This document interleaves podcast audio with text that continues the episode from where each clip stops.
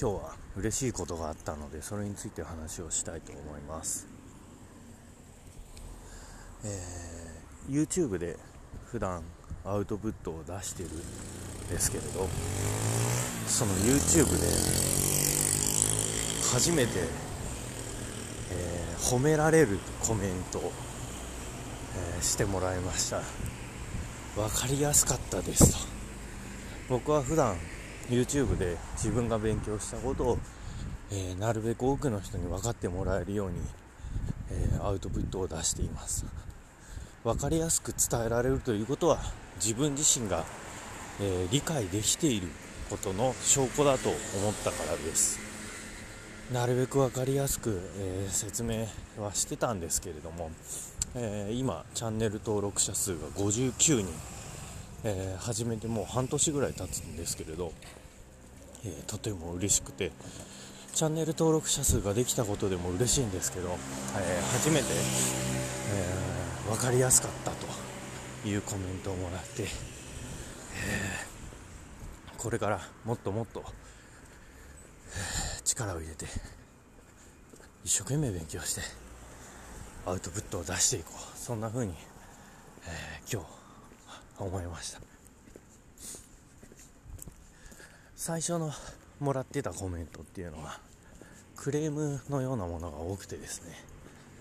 えー、ちょっと無駄が多いとか声が聞きづらいとかいうネガティブなクレームが多くてあんまり コメントがついたことは嬉しかったんですけど、まあ、それを見てネガティブな感情が芽生えるというのは、えー、正直なところでした。今回初めて、えー、プラスのポジティブな意見をもらって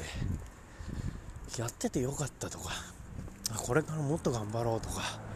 そういう気持ちが、え、ムクムクと出てきてですね。あのー、すごくこれからの向上心につながったそんな、えー、経験を今日しました。仕事について考えてみると僕は、えー、後輩何かを、え、指導する立場にあって、えー、1日1回必ず、え褒めようそれを僕のルールにして、え日々過ごしています。いいところをいいと認めてそれを、え褒める。え、そうすることで、え、後輩たちも物おじせずに、えー、気がついたことチームのプラスになること、え仕事の成果につながることそれを積極的に出していけるんじゃないかと思って、え日々褒めるということを大事にしています。人間はもう30も過ぎてますからほ欠点を。説教されたところで。直せないもんだと僕自身は思っています。もう大人ですから。ああそういう人間だと思って欠点は欠点としてその欠点がどうプラスにつながろうかを考えるのが僕の役割で。さらにいい部分を伸ばす。これが僕の役割だと思っています。今日、えー、初めてですね。YouTube で褒めてもらえて。普段僕が心がけていることが逆の立場で起こって、改めて褒められることの重要性について気づきました。嬉しかった。純粋にああ頑張ってよかったんだな、えー、そんな風に、えー、思うことができました。そしてもっと褒められたい。もっといいものを作りたい。そんな風に素直に思ったわけです。思わず、えコメントをスクリーンショット撮って、えー、妻に喜びの LINE を送ってしまいました。やっぱり褒められることは嬉しくて褒められることとさらに次に行こう。そんな風に思うわけです。僕がやってたことは間違いではなかったんだなと思います。褒められることの重要性それについて、えー、改めて知った今日です。逆にですねちょっと叱るということについてもお話してみたいと思います。僕は今まで、まあ、仕事で、え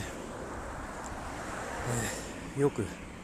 まあ頻繁に怒られることがあるんですけれども怒られた時というのは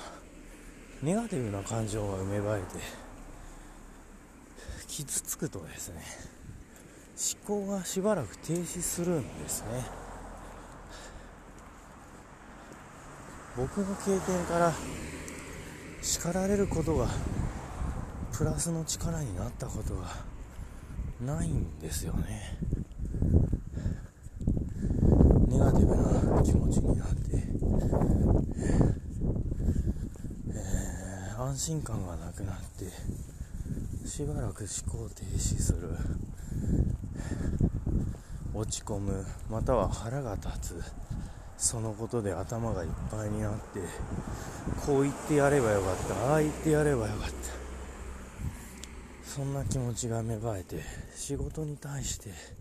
プラスの、えー、駆動力に働くかというと、えー、全然そうではない。叱るというのは個人の不満をぶつける。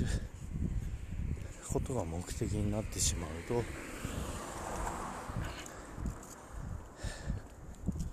後輩の育成にはつながらないと。思っています。逆に本当にダメだと思った時は押し付けるのではなく双方が納得する形で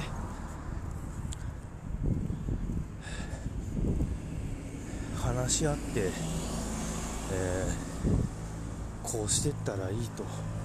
思えるような指導をしていければいいんじゃないかなと僕は思っています。なるべくネガティブな気持ちにさせない。責任感があれば、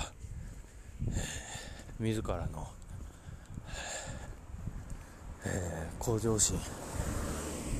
こうしていったらいいんだろうなという気持ちは芽生える。僕自身がそうだったので後輩はもっとそうなんだろうと思っています。ですから自分の感情をぶつけるようなそういった、えー、方針は絶対に間違っててプラスのエネルギーになるために褒めるいいところを見つけるそういったことに心をかけるべきなんだと今日改めて思いました。はい。今日は褒めることの重要性について話をしました。またいつか。